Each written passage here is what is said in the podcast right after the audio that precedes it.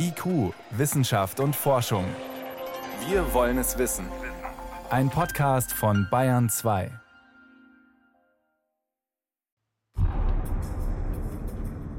»150 Millionen Jahre zurück in unserer Zeit. Bayern ist von einem riesigen Meer bedeckt. Pfeilschwanzkrebse wirbeln hellen Kalkschlamm auf auf der Flucht vor dem Ichthyosaurier, ein bis zu 20 Meter langes Reptil, eine haifischartige Echse, die ihre Bahnen durch die Tiefen des Tethys-Meeres zieht. Das Meer und auch die Inseln, die muss man sich schon so vorstellen wie ein tropisches Paradies. Palmen gab es noch nicht, aber schöne weiße Strände, Korallenriffe vor diesen Inseln oder die auch diese Inseln bildeten, schönes blaues Meer 35 Grad Lufttemperatur. Auf den vielen kleinen Inseln wachsen niedrige Farne. Schildkröten sonnen sich am Strand. Flugsaurier ziehen mit langsamem Flügelschlag in Richtung offenes Meer zum Fischen. Insekten schwirren durch die Luft und eidechsenartige kleine Wesen huschen ins Gebüsch auf den kargen Inseln des Sollenhofener Archipels, die Heimat von Archaeopteryx. Urvogel Archaeopteryx. Beweisstück der Evolution? Im Jura-Museum in Eichstätt ist diese Urwelt von vor 150 Millionen Jahren versteinert zu erleben.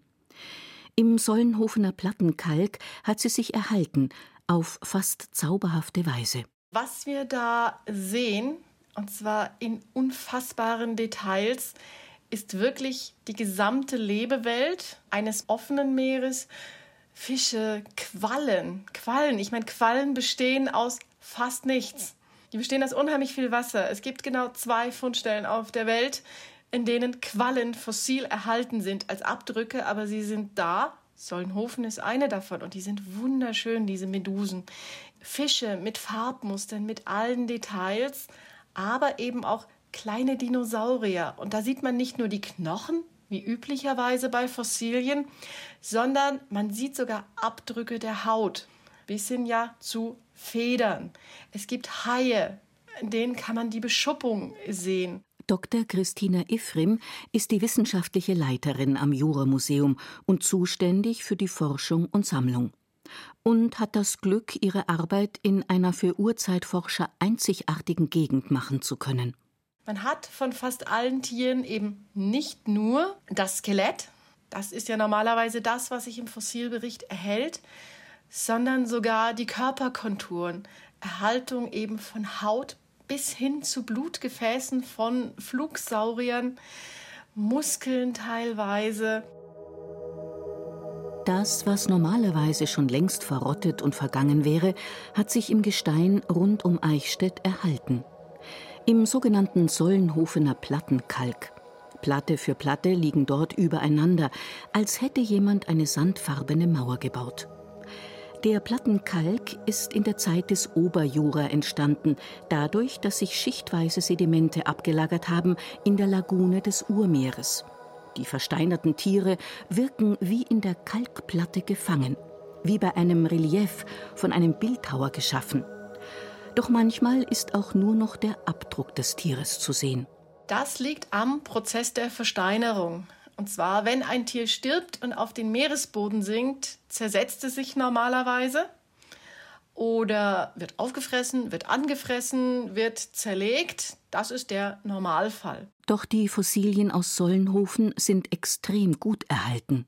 Und tatsächlich ist es ein ganz großer Glücksfaktor, der da dahinter steckt dass viele Faktoren, viele geologische und Umweltfaktoren zusammenkommen.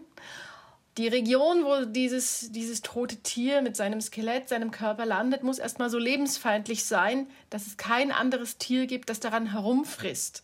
So muss es im Altmühltal gewesen sein, als dort noch das Urmeer Wellen schlug. Die Forscher können rekonstruieren, dass extrem wenig Sauerstoff im Wasser gewesen sein muss. Das verraten ihnen bestimmte Mineralien. Zudem war das Wasser auch sehr warm und der Salzgehalt schwankte extrem. Und gleichzeitig waren die Bedingungen dann auch noch so besonders, dass die Fossilien praktisch noch am Meeresboden direkt begonnen haben zu versteinern. Und damit natürlich auch solche Weichteile, sagen wir dazu, wie eben Muskeln, Haut, die sich innerhalb weniger Tage oder Wochen, je nach Größe des Fossils, auflösen, eigentlich ja verflüssigen und zersetzen und verschwinden. So ganz im Detail verstanden sind diese Bildungsbedingungen immer noch nicht. Dennoch ein Glücksfall für die Forscherinnen und Forscher, der einen wichtigen Fund konserviert hat, einmalig auf der Welt. 1861 wurde ein ganz besonderes Fossil in einem Steinbruch in Sollenhofen zufällig entdeckt. Ein Zwittergeschöpf. Der erste Fund eines Wesens, das nicht mehr Reptil, aber schon so etwas wie ein Vogel ist. Es fallen ins Auge der lange Schwanz, den vor allem Reptilien haben, aber eben auch die Federn. Es hat einen Schwanz aus Knochen, aus dem Federn wachsen. Die Flügel sind jedoch gleichzeitig Greifarme, aus denen Krallen hervorschauen. Auch einen Schnabel hat dieses Tier nicht. Der Schädel ist auch nicht am Stück erhalten, sondern ein Kiefer mit Zähnen liegt direkt neben dem Becken.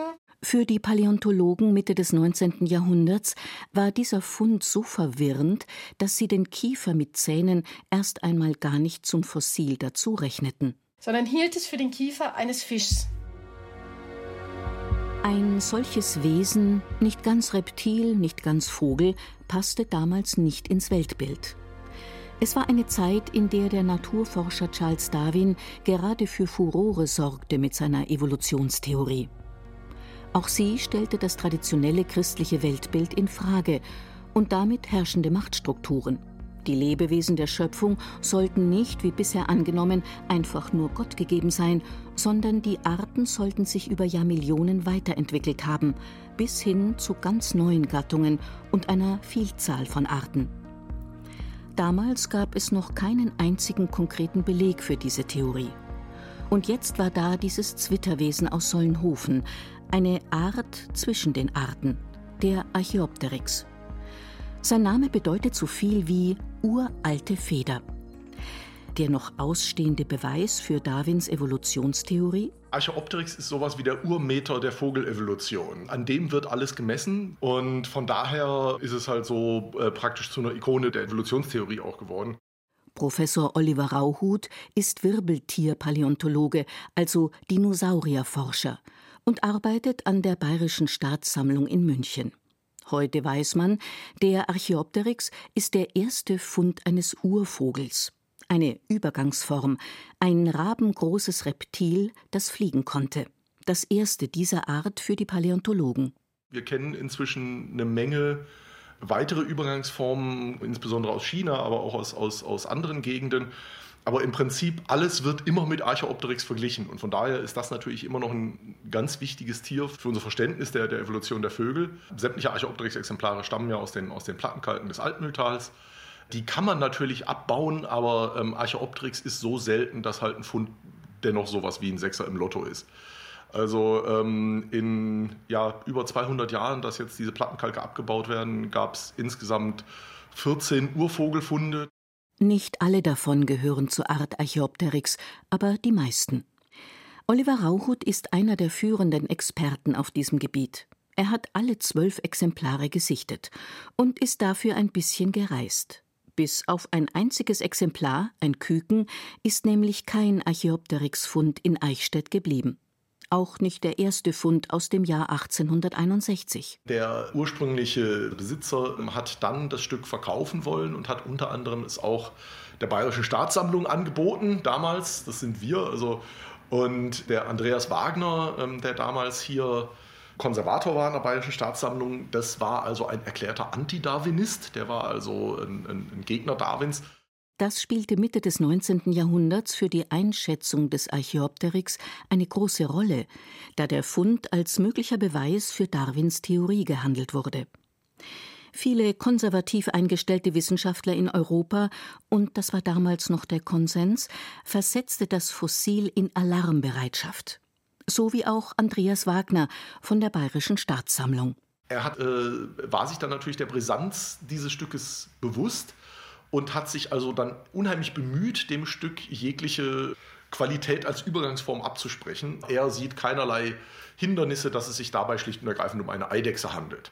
Und es gab noch einen namhaften Paläontologen Mitte des 19. Jahrhunderts, der auch nicht mit Darwins Evolutionstheorie einverstanden war und sich den Fund aus Sollenhofen sichern wollte, erzählt Christina Ifrim vom Juramuseum. Richard Owen, Gründungsdirektor des großen Naturkundemuseums in London und damals der führende Paläontologe. Er saß damals schon auch in einer politisch prominenten Position.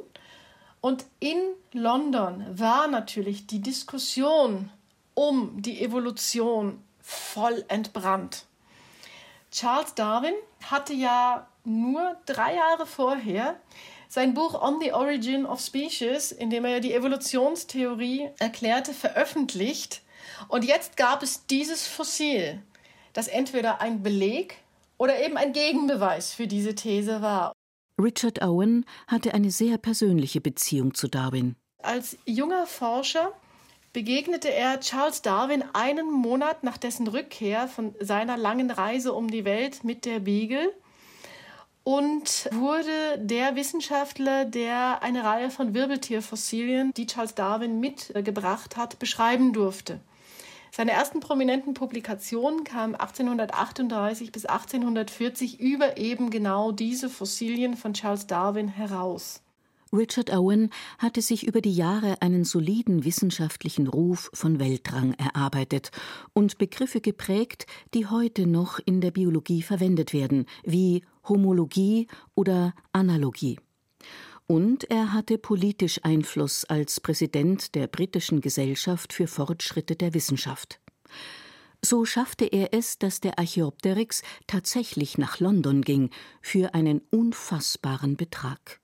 Der war sehr, sehr hoch. Man einigte sich dann auf 700 Pfund Sterling, was ungefähr zwei Jahresetats des Museums, des Naturkundemuseums entsprach. Also richtig, richtig viel Geld. Und diese Verhandlungen zogen sich, waren auch mit großen diplomatischen Anstrengungen in London verbunden. Richard Owen war damals der Paläontologe. Er war einfach eine unfassbare Prominenz und dass der wichtigste Paläontologe, vielleicht sogar der Welt damals, das wichtigste Fossil der Welt erwirbt, war dann einfach auch für diesen Betrag eine standesgemäße Anschaffung. 1862 hielt Richard Owen einen Vortrag über den Archaeopteryx. Er kam dann zu dem Schluss, es handelt sich auf gar keinen Fall um eine Übergangsform, es ist ganz eindeutig ein Vogel. Und damit hat also der eine Antidarwinist gesagt, es ist eine Eidechse, der andere, das ist ein Vogel. Und ähm, damit war es natürlich irgendwo klar, ähm, dass es irgendwas dazwischen war. Meint Oliver Rauchut aus heutiger Perspektive. Den Beweis erbrachte kurze Zeit nach Owens Analyse der Biologe Thomas Henry Huxley. Sein Spitzname die Bulldogge Darwins.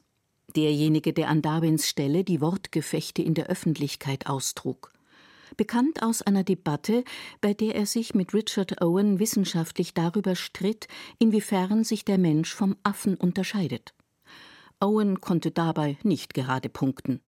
Um der Wahrheit, was sich hinter dem Archaeopteryx verbirgt, näher zu kommen, hat Huxley das gemacht, was jeder gute Wissenschaftler tun sollte. Er hat sich einfach mal alle existierenden Originale angeguckt. Und damit meint Christina Ephraim nicht nur das Londoner Exemplar des Archaeopteryx, sondern auch andere Funde aus den Sollenhofener Plattenkalken. Im selben Jahr, 1861, ist ein kleiner Raubsaurier beschrieben worden, Compsognathus, ebenfalls aus den Plattenkalken.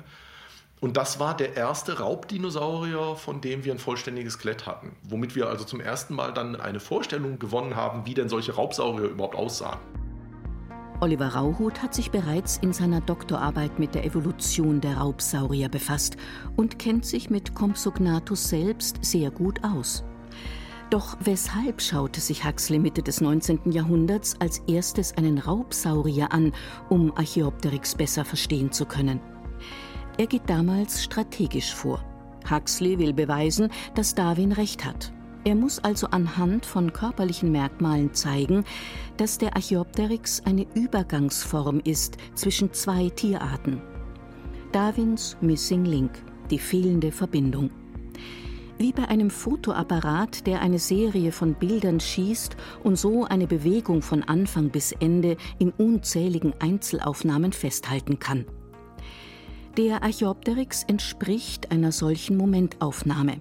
Ein Dokument der Evolution. Huxley, der hat sich den Compsognathus angeguckt und hat sich den Archaeopteryx angeguckt und ist dann auf den Trichter gekommen, ja, die sind sich doch verdammt ähnlich und hat dann 1868 eine Arbeit veröffentlicht halt darüber, dass die Vögel wohl von den Raubsauriern abstammen. Huxley stellt damit eine für seine Zeit radikale These auf. Also was Huxley sich damals ausgedacht hat, war extrem weitsichtig. Diese Idee, dass die Vögel von den Dinosauriern abstammen, ist dann lange diskutiert worden. Die Diskussion, die, die ging hin und her über 100 Jahre und eigentlich hat sich das erst mit den Funden von gefiederten Dinosauriern wirklich völlig etabliert. In jedem Spatz steckt also tatsächlich ein kleiner Tyrannosaurus Rex, sagt Oliver Rauhut. Das glauben die Paläontologen heute sicher zu wissen. Die gefiederten Dinosaurier, die sind so Ende der 90er Jahre des letzten Jahrhunderts rausgekommen. Und erst seitdem ist das universell mehr oder weniger akzeptiert, dass halt die Vögel direkt von den Dinosauriern abstammen und damit natürlich eigentlich Dinosaurier sind. Das heißt also, Huxley war da seinerzeit so etwa 130 Jahre voraus. Damit hat Thomas Henry Huxley tatsächlich den ersten Beweis für Darwins Evolutionstheorie geliefert. Bis vor etwa 30 Jahren oder sowas stand Archaeopteryx relativ alleine da. Inzwischen haben wir sehr viel mehr Funde, auch aus anderen Gegenden der Welt. Archaeopteryx ist also nicht mehr der einzige fossile Urvogel, den die Wissenschaftlerinnen und Wissenschaftler kennen. Auch in den Plattenkalken rund um Eichstätt sind mittlerweile noch zwei andere Urvogelarten entdeckt worden. Wenn wir uns jetzt zum Beispiel nach unseren heutigen Erkenntnissen selbst so, so fortschrittliche Raubsaurier angucken, wie den berühmten Velociraptor aus Jurassic Park, den wird man heute wahrscheinlich, wenn einem der auf der Straße begegnet, würde man sagen, ja, das ist auch ein Vogel, weil die Tiere waren auch befiedert. Das war ein Tier so ungefähr von der Größe von einem Truthahn und halt mit einer schönen Befiederung. Das heißt also, dieser, dieser ganze Übergangsbereich ist wirklich sehr, sehr graduell. Auch der T-Rex, der Tyrannosaurus Rex, war höchstwahrscheinlich nicht nackt, sondern bunt befiedert. Das Federkleid ist bei den Raubsauriern bereits entstanden, bevor sie überhaupt dazu in der Lage waren zu fliegen. Das elfte Exemplar des Archaeopteryx hat Oliver Rauhut auf diese Idee gebracht. 2011 hat der Münchner Forscher das Fossil untersucht. Von allen Archaeopteryx-Funden ist es das Exemplar mit den meisten Federn. Wir haben halt festgestellt, dass der nicht nur, was wir von Archaeopteryx ja schon wissen, dass der natürlich halt die Federn an den Schwingen hatte, sondern der hatte halt auch Konturfedern, die den Körper bedeckten. Und wir haben uns dann die Verbreitung von solchen Federn halt bei den Raubsauriern angeguckt. Dabei stellte sich halt heraus, diese Konturfedern sind offenbar evolutiv deutlich älter als das Flugvermögen. Und das ist eine ganz interessante Sache, weil noch vor 20, 30 Jahren ging man davon aus, dass die Konturfedern primär zu dem Zweck des Fliegens sozusagen entstanden sind. Und es stellte sich halt heraus, dass es schon eine ganze große Gruppe von Raubsauriern gab, die offenbar solche Konturfedern hatten, aber nicht flugfähig waren. Oliver Rauhut vermutet, dass sie wie Daunenfedern zur Wärmeisolation gedient haben und auch zum Beeindrucken von Weibchen, wie beim Pfau. Die Forscherinnen und Forscher können manchmal sogar die Farben der Federn herausfinden. Natürlich ist die Originalfarbe nicht mehr erhalten, aber was wir wissen, ist, dass die verschiedenen Farbpigmente in den Zellen unterschiedliche Strukturen haben. Und ähm, bei der Fossilisierung hat sich herausgestellt, dass einige dieser Pigmente sehr widerstandsfähig sind und dann sozusagen halt nachgebildet werden von den Mineralen, die halt für die, für die Fossilisierung zuständig sind. Die Wissenschaftler schauen sich die Mineralien ganz genau unter dem Rasterelektronenmikroskop an und wissen dann, welche Pigmente wohl einmal an deren Stelle gewesen sein müssen. Und was heißt das für den Archaeopteryx? Von Archaeopteryx wissen wir leider da nur relativ wenig, weil die meisten Federn nur als Abdrücke erhalten sind, nicht halt als umgewandelte Form in Mineralform sozusagen. Aber es gibt die ursprüngliche Feder von Archaeopteryx, die ist in Materialerhaltung, also das ist sozusagen jetzt so, so ein Kohlefilm auf dem Gestein und da hat man also feststellen können, dass diese Feder wohl schwarz war mit einer weißen Spitze. Das ist wohl eine der Schwungfedern von Archaeopteryx. Das heißt also wahrscheinlich zumindest die Flügel waren vielleicht so ein bisschen sowas wie eine Elster oder so. Eine der wichtigsten Fragen ist, wie gut konnte Archaeopteryx damit fliegen? Denn nicht alle befiederten Raubsaurier auf zwei Beinen konnten sich automatisch in die Luft erheben, so wie der Tyrannosaurus Rex. Bei T-Rex sind die Greifarme viel zu kurz, gänzlich ungeeignet als Schwingen. Selbst der Vogelflug ist wahrscheinlich bei den Raubsauriern mehrfach entstanden. Also auf der Linie zu den Vögeln war eventuell Archaeopteryx der erste flugfähige Vertreter, also richtig flugfähige Vertreter. Von daher sagen viele Leute immer noch, ja, okay, ab, ab Archaeopteryx sprechen wir von Vogel. Doch wie weist ein Paläontologe nach, ob die Schwingen von Archaeopteryx wirklich ausgereicht haben, um abzuheben?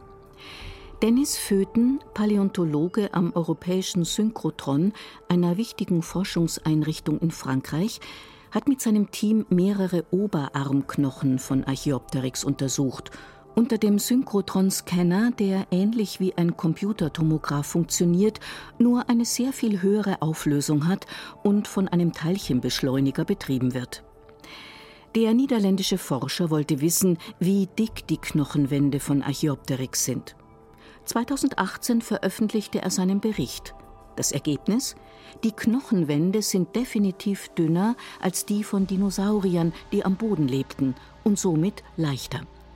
Ein Hinweis darauf, dass Archaeopteryx vermutlich fliegen konnte.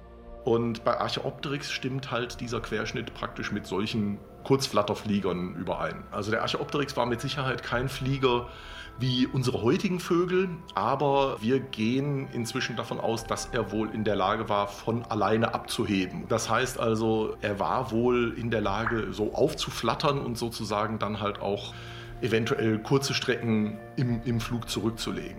Er wird kein ausdauernder Flieger gewesen sein, das muss man sich eher vielleicht wie so ein Huhn, was man aufscheucht oder sowas ähm, vorstellen.